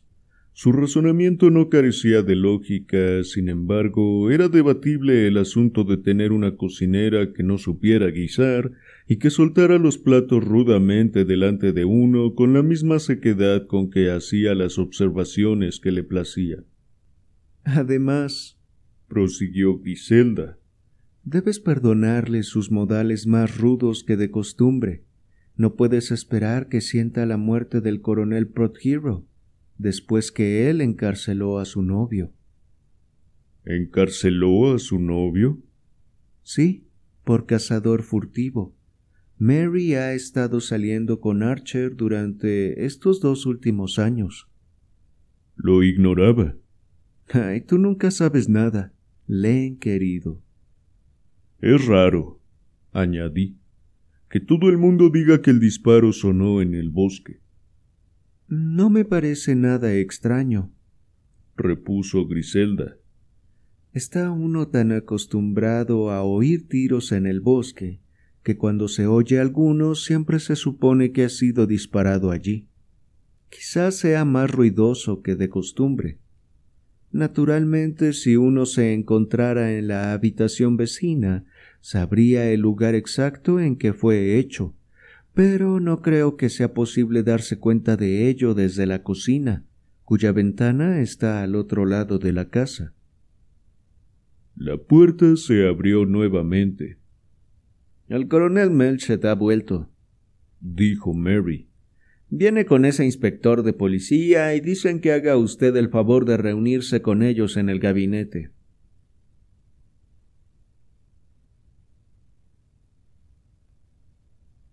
Capítulo 11 Comprendí inmediatamente que el coronel Melched y el inspector Slack no estaban de acuerdo. Melched estaba sonrojado y parecía molesto, y el inspector tenía aspecto sombrío. Siento decir que el inspector Slack no está de acuerdo en que el joven Redding es inocente, dijo Melched. ¿Por qué ha de confesarse culpable si no lo es? Preguntó Slack escépticamente. Recuerde, Slack, que también Mistress Prot Hero se ha acusado a sí misma del asesinado. Es distinto. Es mujer y las mujeres son capaces de portarse de la más extraña manera. No digo que ella lo haya hecho. Se enteró de que él era acusado del crimen e inventó una historia. Estoy muy acostumbrado a estas cosas. Se asombrarían si supiesen la de cosas absurdas de que es capaz una mujer. Pero Redding es distinto. Tiene la cabeza bien sentada y si afirma que lo hizo, yo no tengo la menor duda de que dice la verdad. El asesinato fue cometido con su pistola. Es imposible negar este hecho. Gracias a la actitud de Mistress Hero hemos llegado a conocer el motivo del crimen. Este era antes nuestro punto débil, pero ahora que lo sabemos las cosas están claras como la luz del día. ¿Cree usted que pudo haberle asesinado antes? ¿Acaso a las seis y media, por ejemplo? No pudo haberlo hecho. ¿Ha comprobado usted sus movimientos? El inspector asintió. Estaba en el pueblo, cerca del Blue Boar, a las seis y media. De allí vino en dirección por el sendero, donde dice usted que la vecina de la casa de al lado le vio y acudió a la cita con Mistress Prot Hero en el estudio. Salieron juntos poco después de las seis y media y tomaron el camino del pueblo, uniéndose al doctor Stone. Este último corrobora este punto. He hablado con él. Permanecieron unos minutos hablando al edificio de correos y entonces Mistress Hero fue a casa de Miss Hartnell para pedirle prestada una revista de jardinería. También he comprobado esto hablando con Miss Hartnell. Mistress Hero permaneció en su casa con ella hasta las siete, hora en que comentó lo tarde que era y dijo que debía volver a su casa. ¿Cuál era su actitud? Normal y agradable, según dice Miss Hartnell. Parecía de buen humor. Miss Hartnell está segura de que nada le preocupaba. Mm, bien, prosiga. Reading fue al Blue Boar con el doctor Stone y tomaron una copa juntos. Salió de allí a las siete menos veinte y caminó rápidamente por la calle del pueblo y la carretera que conduce a la vicaría. Mucha gente le vio. ¿No tomó por el sendero esta vez? No, fue a la puerta delantera, preguntó por el vicario, se enteró de que el coronel Prothero estaba allí, entró y le mató, tal como dice que lo hizo. Esta es la verdad y no debemos seguir hurgando en este asunto.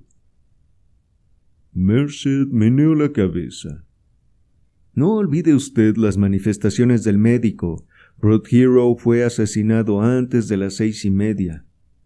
Oh, los médicos. El inspector Slack hablaba despectivamente.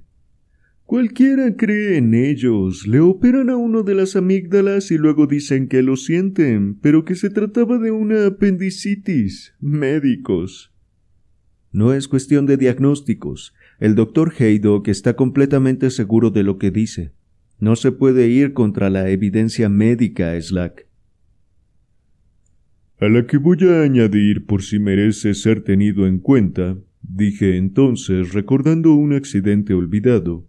Toqué el cadáver y estaba frío. Puedo jurarlo. ¿Ve usted, Slack? dijo Melchet. El inspector se dio de buen grado. Ay, siendo así, lástima. Era un buen crimen, y, por decirlo así, Mr. Redding estaba deseando que le colgaran por él. Esto en sí mismo no me parece natural, observó el coronel Melchet. Ya sabe usted que no todos tenemos los mismos gustos, dijo el inspector.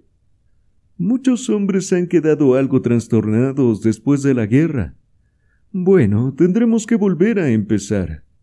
Se volvió hacia mí. No alcanzo a comprender por qué me dejó usted ignorante acerca del reloj, señor. Estaba usted impidiendo el buen desenvolvimiento de las investigaciones. Me sentí irritado.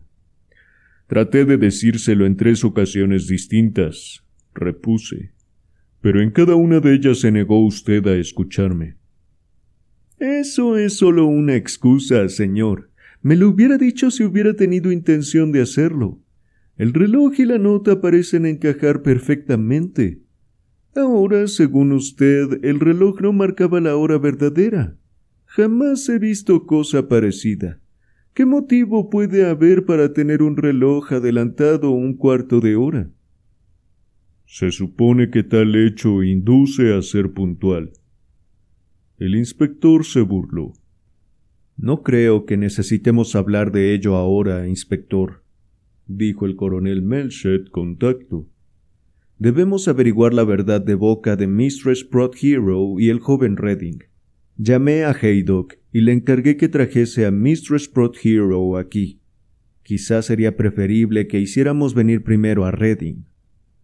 Llamaré a la comisaría, dijo el inspector descolgando el teléfono. Nos es preciso aclarar conceptos y ahora. Se dirigió a nosotros. Empecemos a trabajar en esta habitación. Me miró significativamente. Quizás será mejor que salga, observé. El inspector abrió inmediatamente la puerta. Vuelva cuando llegue el joven Redding, dijo el coronel Melchet. Es usted amigo suyo y acaso puede influir para que nos cuente la verdad. Encontré a Miss Marple y a mi esposa con las cabezas juntas. Hemos estado discutiendo toda clase de posibilidades, dijo Griselda. Quisiera que solucionara usted el caso, Miss Marple, como cuando desaparecieron los camarones de Miss Wetherby. Y todo porque el hecho le recordó algo muy distinto acerca de un saco de carbón. Se está usted burlando, querida, repuso Miss Marple. Pero, después de todo, es un sistema muy bueno para llegar a la verdad de las cosas. Es lo que la gente llama intuición. La intuición es como leer una palabra sin tener que deletrearla. Los niños no pueden hacerlo porque tienen muy poca experiencia, pero una persona mayor conoce la palabra porque la ha visto muchas veces anteriormente. ¿Comprende usted lo que quiero decir, vicario? Sí, repuse lentamente. Creo que sí. Si una cosa le recuerda a otra, probablemente es de la misma naturaleza. Exactamente. ¿Qué le recuerda el asesinato del coronel Hero? Miss Marple suspiró. Esa es precisamente la dificultad. Me vienen tantas cosas a la cabeza. Por ejemplo, el caso del mayor Hargraves, capillero y persona muy respetada. Sin embargo, tenía una amante, una antigua doncella, y cinco niños. Realmente cinco. Fue un disgusto terrible para su esposa e hija. Traté de imaginarme al coronel Hero en el papel de rufián secreto, pero fracasé. Hubo también el caso de la lavandera, prosiguió Miss Marple. El broche de ópalo de Miss Hartnell quedó prendido en una blusa fruncida que se mandó a la lavandera. La mujer que lo cogió no lo quería para ella, ni era tampoco una ladrona. Simplemente lo escondió en casa de otra mujer y dijo a la policía que la había visto cogerlo. Lo hizo por despecho, simplemente por despecho. Es un motivo asombroso. Había un hombre de por medio, naturalmente. Esta vez no encontré similitud alguna, ni siquiera remota. Y el caso de la hija del pobre Elwell, siguió diciendo Miss Marple. Era una muchacha muy hermosa. Trató de asfixiar a su hermanito. Y también lo del dinero para la excursión de los muchachos del coro, antes de que viniera usted, querido vicario, sustraído por el organista. Su esposa había contraído muchas deudas. Sí, este caso hace pensar en muchas cosas, quizá demasiadas. Es muy difícil llegar a la verdad. Me gustaría que me dijera quiénes son sus siete sospechosos, dije. ¿Los siete sospechosos? Dijo usted que podía pensar en siete personas a quienes la muerte del coronel Hero podría complacer. Ah, sí. ¿Era verdad? Claro que sí, pero no debo mencionar nombres. ¿Puede usted imaginar quiénes son con mucha facilidad? Pues no puedo. Está Letis Hero, supongo, puesto que probablemente heredará a su padre. Pero es absurdo pensar en ella en este sentido. Fuera de Letis no puedo imaginar a nadie más. ¿Y usted, querida? dijo Miss Marple, volviéndose hacia Griselda. Me sorprendió que Griselda se sonrojara. Algo muy parecido a las lágrimas asomó a sus ojos. Cerró fuertemente los puños. Oh. exclamó indignada. La gente es odiosa, odiosa. Dicen cosas tan horribles. La miré curioso. No es propio de Griselda excitarse de esta manera. Observó mi mirada y trató de sonreír. No me mires como si fuera un bicho raro, Len, exclamó. No debemos alejarnos del punto principal. Me niego a creer que Lawrence o Anne tuvieran que ver en el asesinato. Y naturalmente Letiz está completamente descartada. Debe haber alguna pista que pueda ayudarnos a llegar a la verdad. Está la nota, desde luego, observó Miss Marple. Recuerde que esta mañana dije que me llamaba la atención y que la creía muy extraña. Parece fijar la hora de la muerte con gran exactitud, dijo. Y sin embargo, ¿es ello posible? Mistress Hero apenas se hubiera alejado entonces del gabinete y quizá ni hubiese tenido tiempo de llegar al estudio. Solo puedo explicármelo pensando que él consultó su propio reloj y que estaba atrasado. Me parece una buena solución. Tengo otra idea, observó Griselda. Supón, Len, que el reloj hubiera sido atrasado antes. Ah, no, eso nos lleva al mismo punto. ¡Qué tonta soy! No había sido tocado cuando yo salí, contesté. Recuerdo haberlo comparado con el mío. Sin embargo, ello no tiene nada que ver con el caso. ¿Qué cree usted, Miss Marple? preguntó Griselda. La solterona meneó la cabeza. Ah, querida, debo admitir que no pensaba en ello desde este punto de vista. Lo que más me llama la atención es el contenido de la carta. No comprendo por qué, dijo.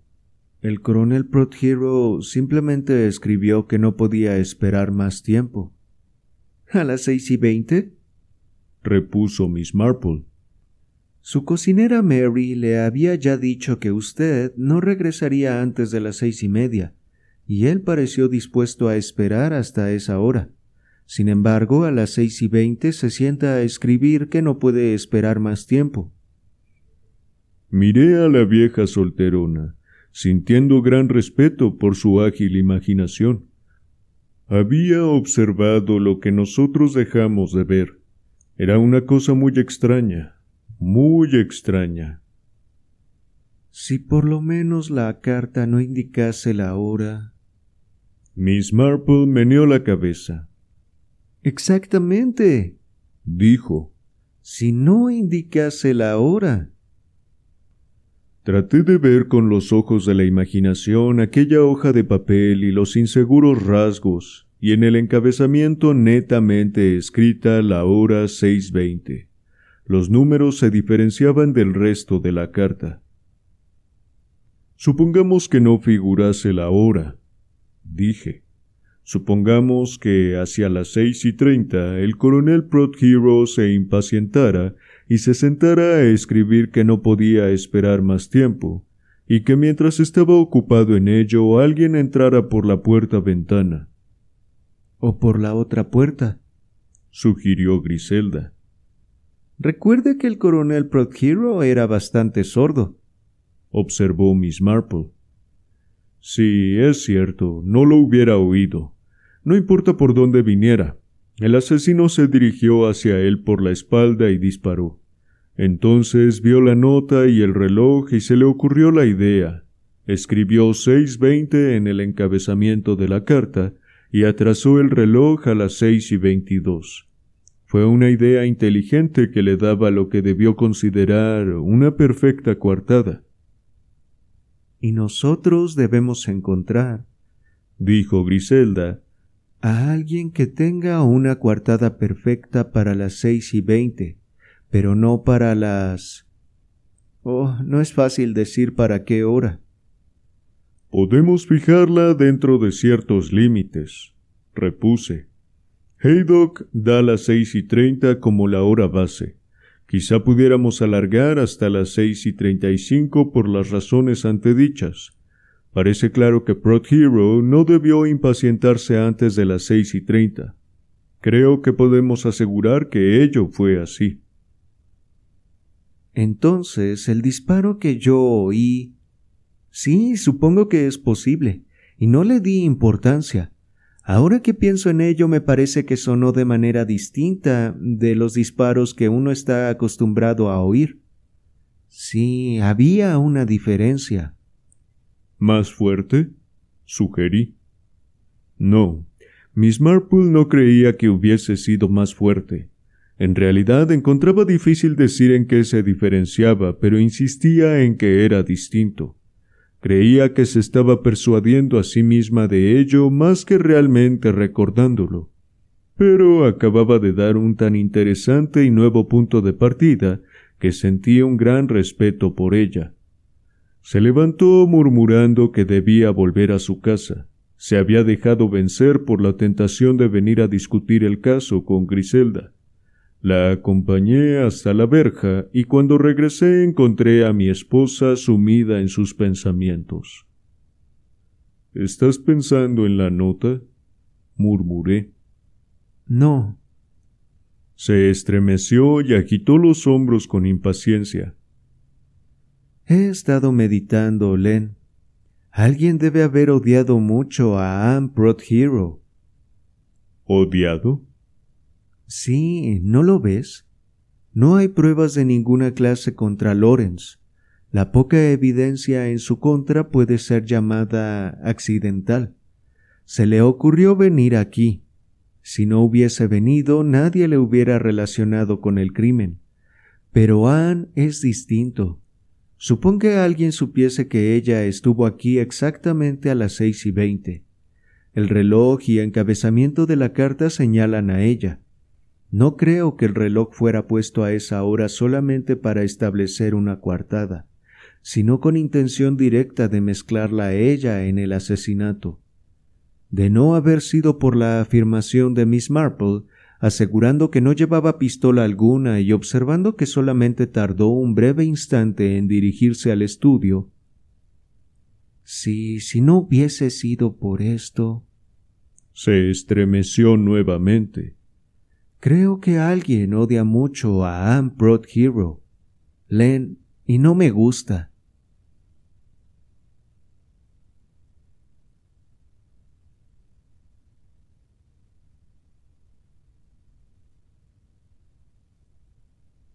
Capítulo 12 Fui llamado al gabinete cuando Lawrence Redding llegó. Parecía deshecho y se me antojó sospechoso. El coronel Melchett le saludó con palabras bastante cordiales. Queremos hacerle algunas preguntas aquí, en el lugar del asesinato, dijo.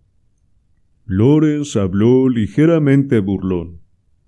¿Reconstrucción del crimen? ¿No es una idea de origen francés? Mi querido muchacho, observó el coronel Melcher, no adopte este tono al dirigirse a nosotros. ¿Se da usted cuenta de que alguien más se ha confesado también responsable del crimen que usted pretende haber cometido? El efecto que tales palabras causaron en Lawrence fue doloroso e inmediato. ¿A alguien más? tartamudeó. ¿Eh, ¿Quién? Mistress Prot Hero, repuso el coronel Melchett mirándole atentamente. Es absurdo, ella no lo hizo, no pudo haberlo hecho, es imposible. Melchett le interrumpió. No creímos en su confesión, aunque puede parecer extraño, tampoco creemos en la suya. El doctor Haydock afirma que el asesinato no pudo haberse cometido a la hora que usted dice que lo llevó a cabo. ¿Eso dice el doctor Haydock? Sí y ello le libera a usted de toda sospecha, le guste o no. Ahora queremos que nos ayude, que nos diga exactamente lo ocurrido. Lawrence vacilaba. No me engaña usted respecto a Mistress Hero. ¿Es realmente cierto que no sospechan de ella? Le doy mi palabra de honor, repuso Melchett. Lawrence suspiró profundamente. He sido un tonto, dijo. ¿Cómo pude por un solo momento haber pensado en ella? Cuéntenos la verdad, sugirió el jefe de policía. No hay mucho que decir. Yo. Yo vi a Mr. Sprott Hero aquella tarde. Hizo una pausa. Ya lo sabemos, dijo Melchett. Quizá usted crea que sus sentimientos por Mistress Prot Hero y los de ella hacia usted constituían un secreto entre ambos, pero en realidad eran conocidos y comentados. De todas formas, ahora se hubiera descubierto. Muy bien, pues creo que tiene usted razón. Había prometido al vicario. Me miró. Que me marcharía del pueblo enseguida. Aquella tarde me encontré con Mistress Prot Hero en el estudio a las seis y cuarto. Le dije lo que había decidido. También ella creyó que era lo mejor que podíamos hacer. Nos. nos despedimos. Salimos casi inmediatamente del estudio. El doctor Stone se unió a nosotros. Anne aparentó perfecta naturalidad. Yo no pude hacerlo. Me fui con Stone al Blue Boar y tomé un trago. Entonces decidí ir a casa, pero cuando llegué a la esquina de esta calle cambié de pensamiento y vine a ver al vicario.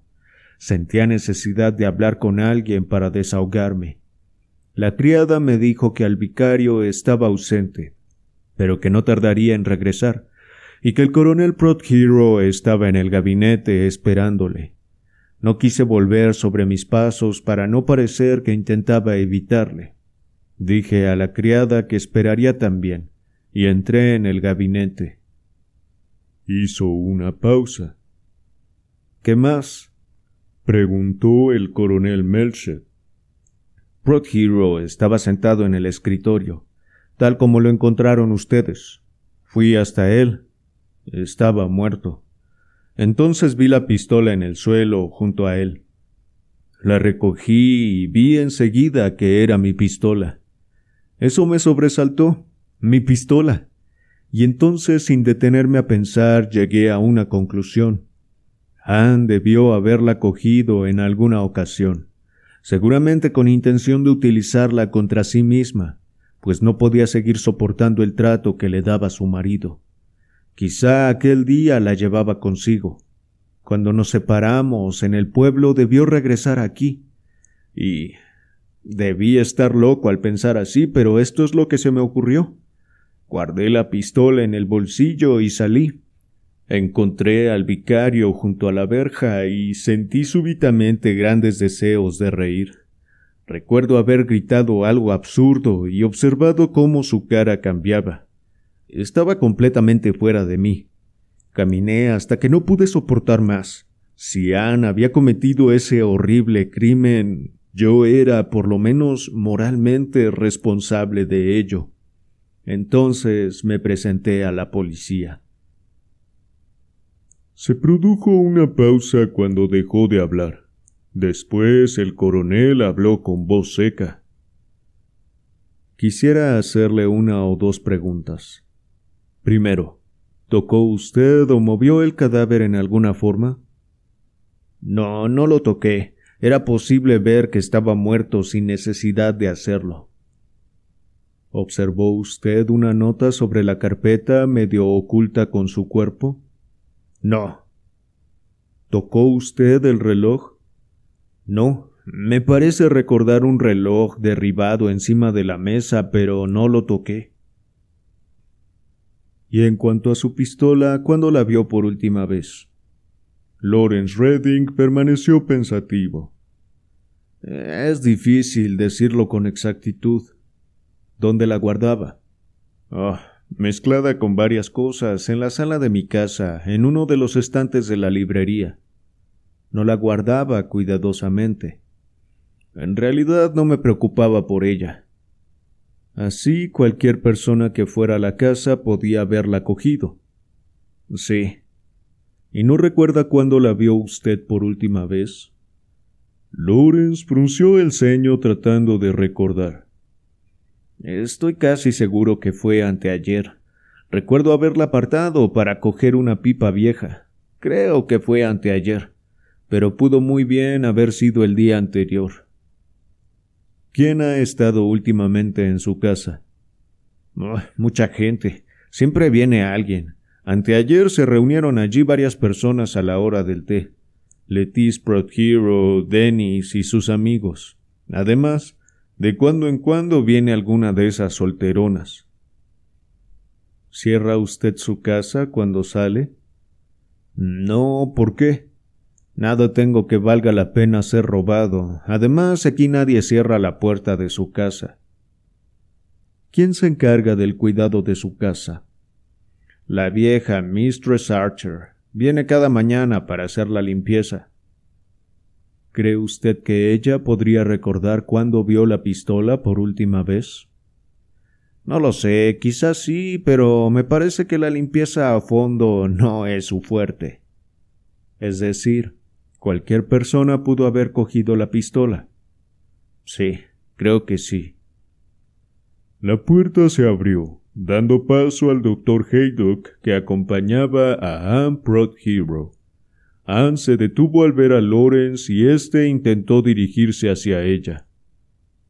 Perdóname, Anne, dijo.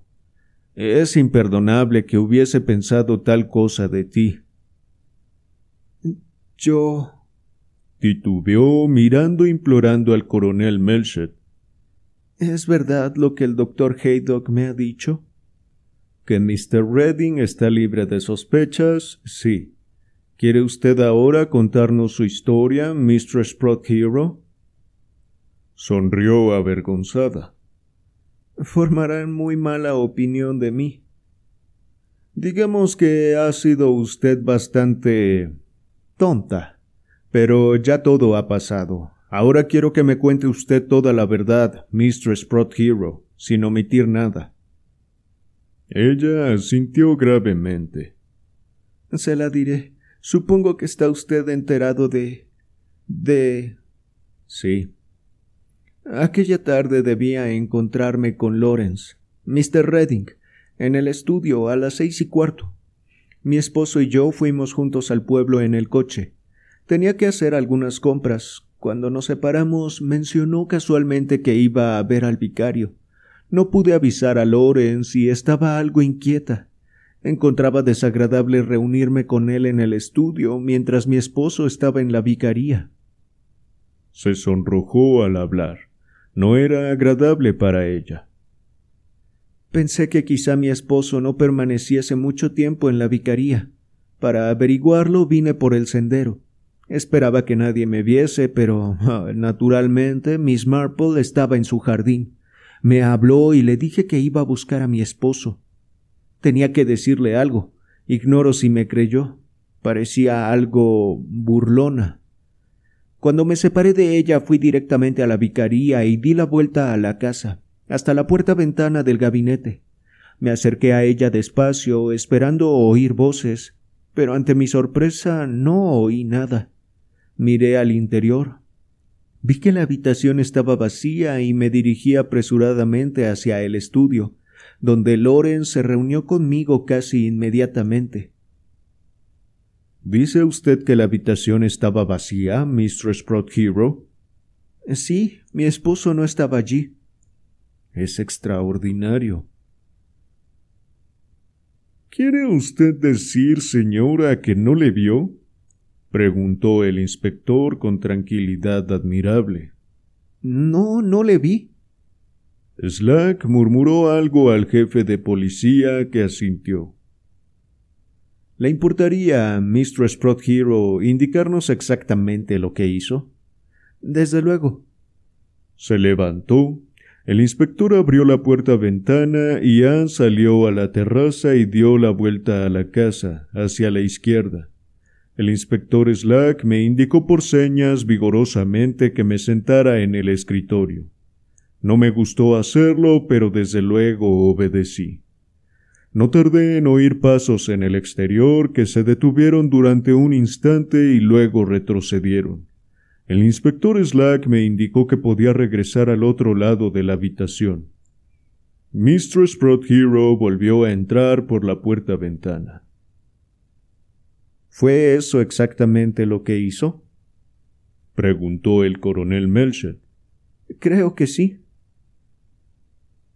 ¿Puede usted, pues, Mistress Hero, indicarme en qué lugar del despacho se encontraba el vicario cuando usted ha mirado?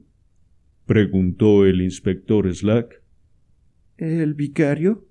Pues no lo sé, no le vi. El inspector Slack asintió.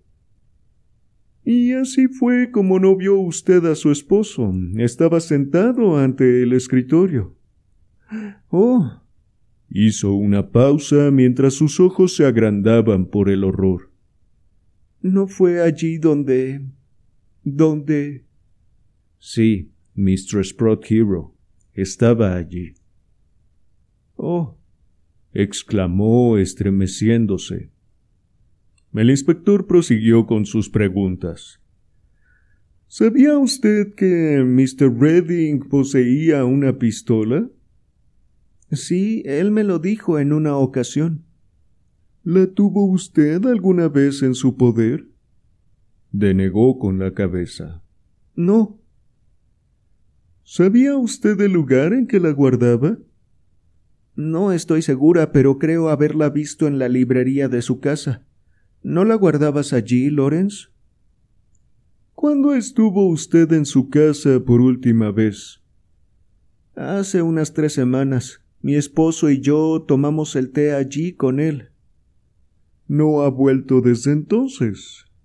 No, nunca fui sola. Hubiera murmurado la gente. Sin duda, asintió secamente el coronel Melchett. ¿Dónde acostumbraba usted ver a Mr. Redding? Se sonrojó. Él solía venir a Old Hall. Retrataba a Letis. Nosotros con frecuencia nos encontrábamos después en el bosque. El coronel Melched asintió. ¿No es ya bastante? preguntó ella con voz quebrantada. Es terrible tener que contarles todas estas cosas. Y no, no había nada de malo en ello. No, no lo había. Solo éramos amigos. No pudimos evitar amarnos. Miró implorante al doctor Haydock y este hombre de buen corazón dio un paso hacia adelante.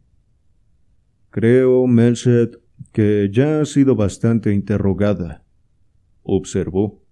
Ha sufrido un gran disgusto en más de un sentido. El jefe de policía asintió. No quiero preguntarle nada más, Mr. Sprott Hero, dijo. Gracias por contestar con tanta franqueza. Entonces, ¿puedo irme? ¿Está su esposa en casa? me preguntó Haydock. Creo que Mr. Sprott Hero quisiera verla.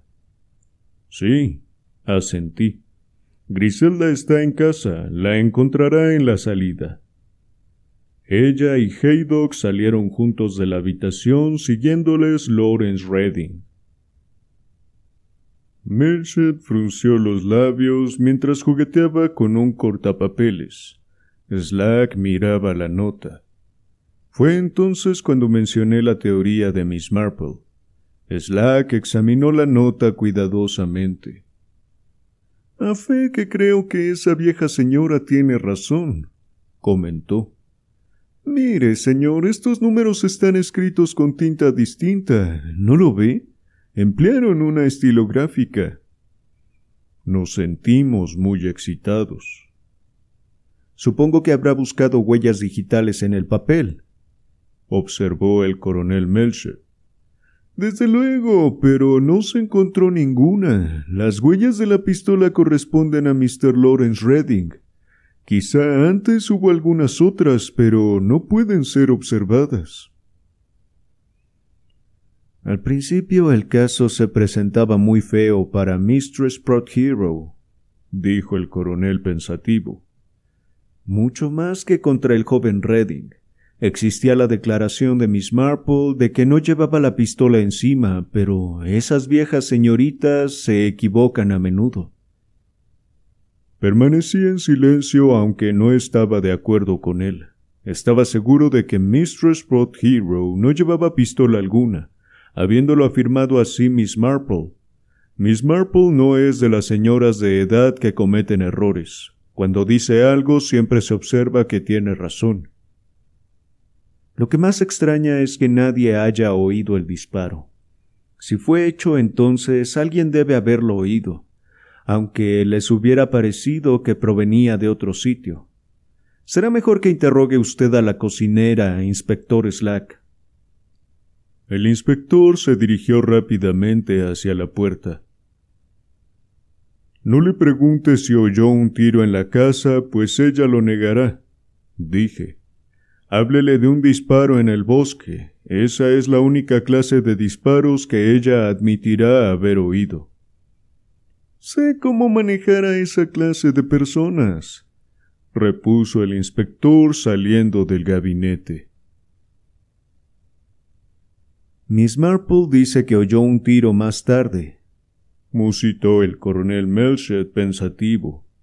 Hemos de procurar que pueda precisar con exactitud la hora. Naturalmente puede tratarse de uno que nada tenga que ver con el caso. Sí, naturalmente, dije. El coronel dio unos pasos por el gabinete. Tengo la impresión, Clement, dijo, que este caso será más difícil de resolver de lo que parece. Hay algo que no alcanzamos a ver. Resopló. Algo que ni siquiera sabemos lo que es. Estamos solamente al principio, Clement. Todas estas cosas, el reloj, la nota, la pistola, son desconcertantes. Meneé la cabeza, pues ciertamente lo eran. Pero llegaré al fondo del asunto. No quiero pedir ayuda a Scotland Yard. Slack es hombre inteligente. De algún modo averiguará la verdad. Ha resuelto algunos casos muy complicados y también desvelará este. No necesitamos a Scotland Yard. Nosotros nos bastamos. Estoy seguro de que así es, repuse.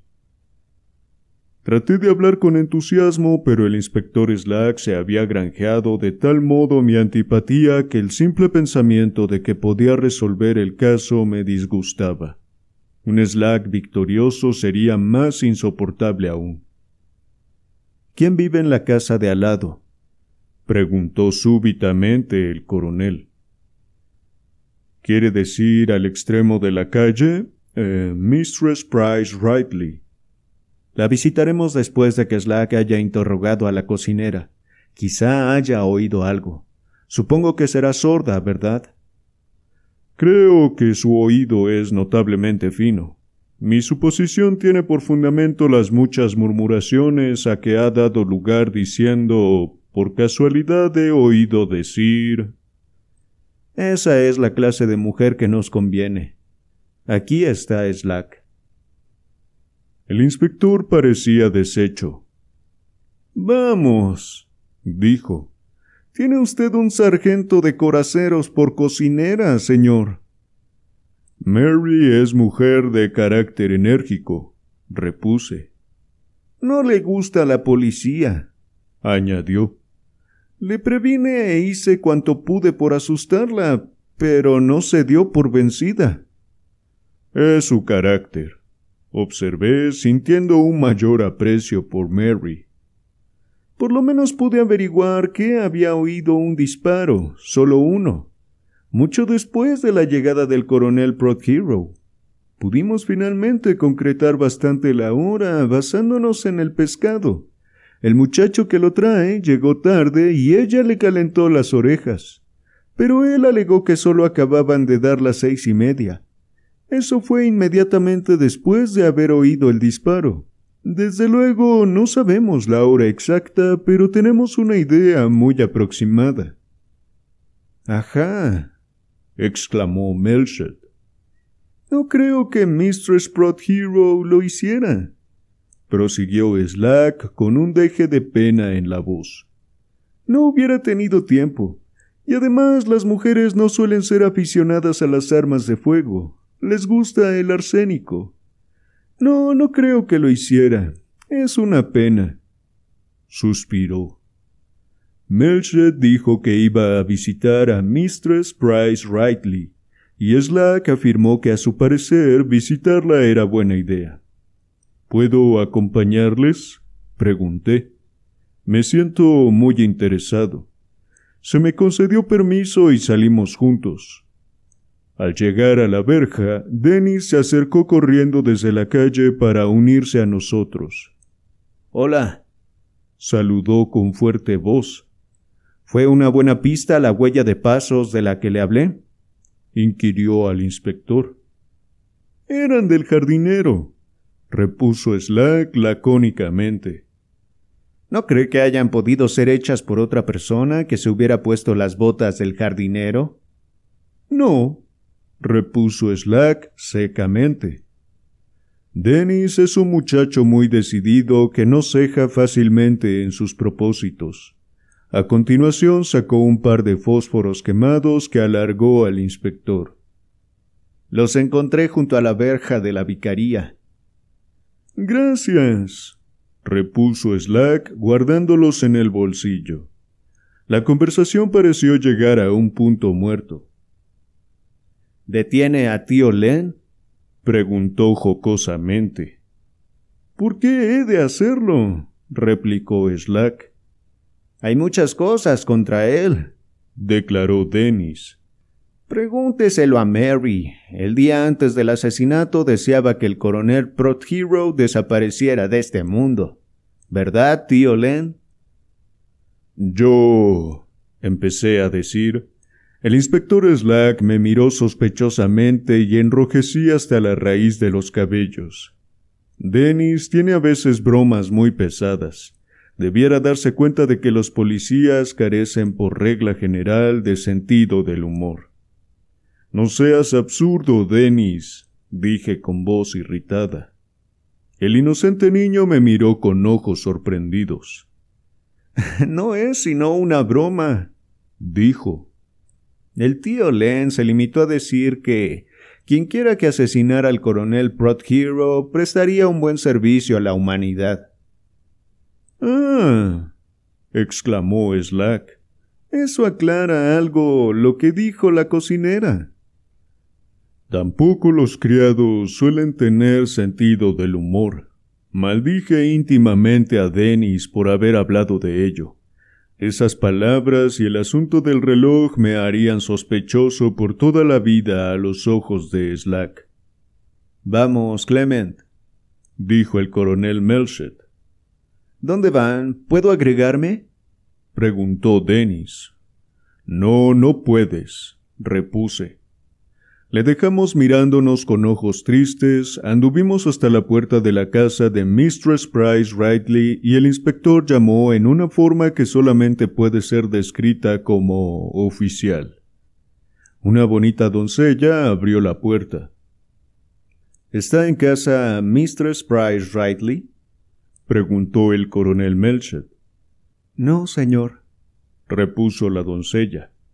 Acaba de salir hacia la comisaría de policía. Esto era completamente inesperado. Al volver sobre nuestros pasos, Melchet me agarró del brazo. Si ha ido a confesar que fue ella quien mató a Proud Hero, creo que voy a enloquecer. Muchas gracias por haberme acompañado en una lectura más. Espero que la hayas disfrutado. Te recuerdo que también puedes seguirme en YouTube y en Twitter. Para mí ha sido un placer leerte como siempre. Nos vemos.